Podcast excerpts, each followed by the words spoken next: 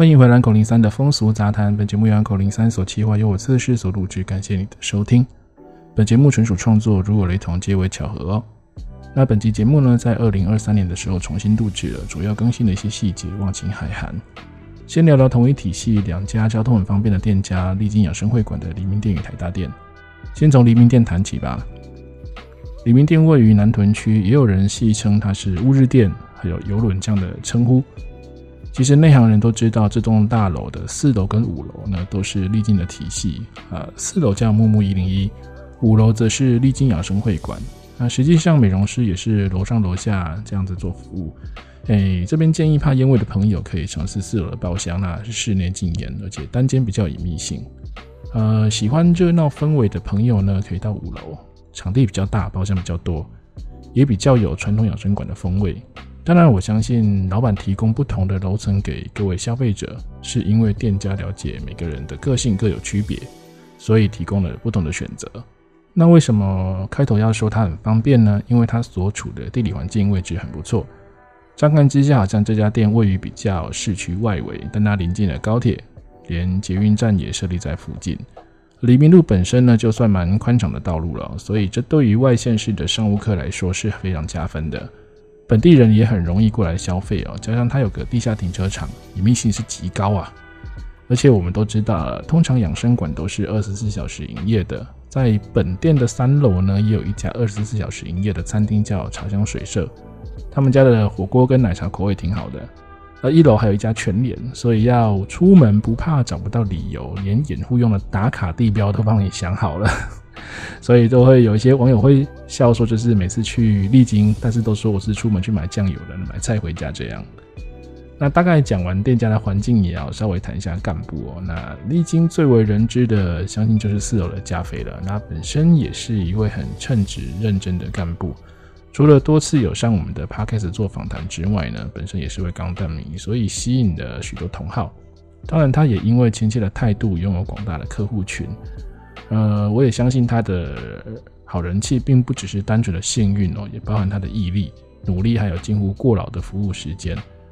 我相信有关注加菲班表的朋友，多半都会发现他是在很微妙的时间做更新，例如就是清晨，或者是呃，这种大家可能还在睡觉的时间，这使得我们也是蛮担心他的身体健康哦。所以这里也顺便呼吁一下，就是加菲，你这样加班是不人道的。为了服务更多的客人，请你好好休息。那五楼的部分呢，我们会推荐找小游，因为认识她也蛮久了，这是一位很和善的姐姐。那彼此有个熟悉度，有时候也会找 Ken 哥。那这位 Ken 哥我们就不再赘述了。第一个，他本人也低调；第二，认识他的人其实也挺多的；第三，就是我不喜欢跟长得比我帅的、比我年轻的男人说话。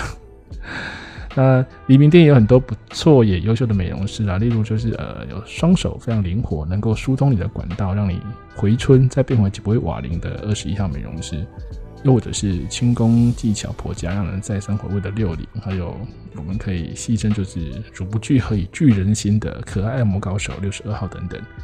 那相关的介绍呢，都有收录在跟加菲访谈的 Podcast 节目里。那再来就谈谈丽晶养生会馆的台大店。讲到台湾大道，就是身为老台中的人，我是有稍微有点纠结哦。老是觉得中港路好听多了，但台大店是这两三年来新开的，地段也蛮特别的，就在台湾大道跟黎明路交接口旁边。那台大店刚刚开幕的时候呢，其实很多人觉得说啊，我去消费还要绕一大圈，其实很麻烦。结果等它开幕以后呢，才发现其实也没那么糟啊。尤其它就在高速公路交流道下来第一间哦，蛮多外县市的商务客时间有限，都会选择先到丽晶台大店走一走，然后再去洽公。这里也顺便补述一下，其实台中养生馆都是可以留宿的哦。也就是说，如果你是商务客，就是应酬完不方便酒驾回家嘛，不能酒驾对，然后你晚上差不多十点以后去消费，可以在包厢稍微休息，到你想起床再离开，就是算是也是节省了旅旅馆费啦。那我觉得这也是台中大型养生会馆就是很人性化的地方。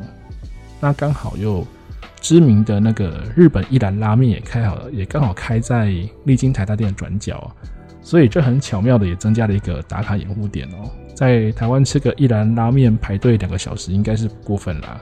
丽晶台大店它是全新装潢的，所以它的包厢数量蛮多的哦。三个楼层大概有四十多间包厢，而且设备设计上都比较符合现代人对隐秘的要求，例如单间卫浴啊、独立包厢等等。这对现代越来越注重隐私的朋友是很友善的设计。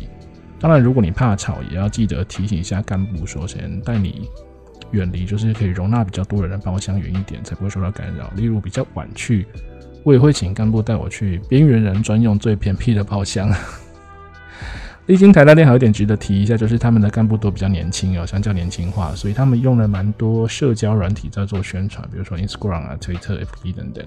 那也有呃蛮长时间在线上服务的网络客服小花，都很容易让你找到相关的资讯。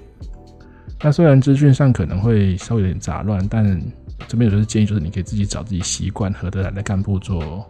双重确认，如果你不知道找谁，这边我们推荐早班的娜娜还有晚班的夏夏，这两位也这两位也都有到我们的 Podcast 就是接受过访谈，有兴趣的朋友可以听听看。那夏夏虽然上的是晚班呢，但是他上线挺时间也挺长的，所以你可以前一晚先预约你隔天或是隔几天的美容师。呃，对于习惯提前安排行程的朋友，呃，夏夏这方面是做的挺不错的。那听到这里，你可能会想了，丽晶台大店有没有什么值得一提的美容师趣事呢？当然是有，晚班的夏夏就在 Podcast 的节目中就介绍过几位优秀的美容师，那再欢迎大家听听看啊。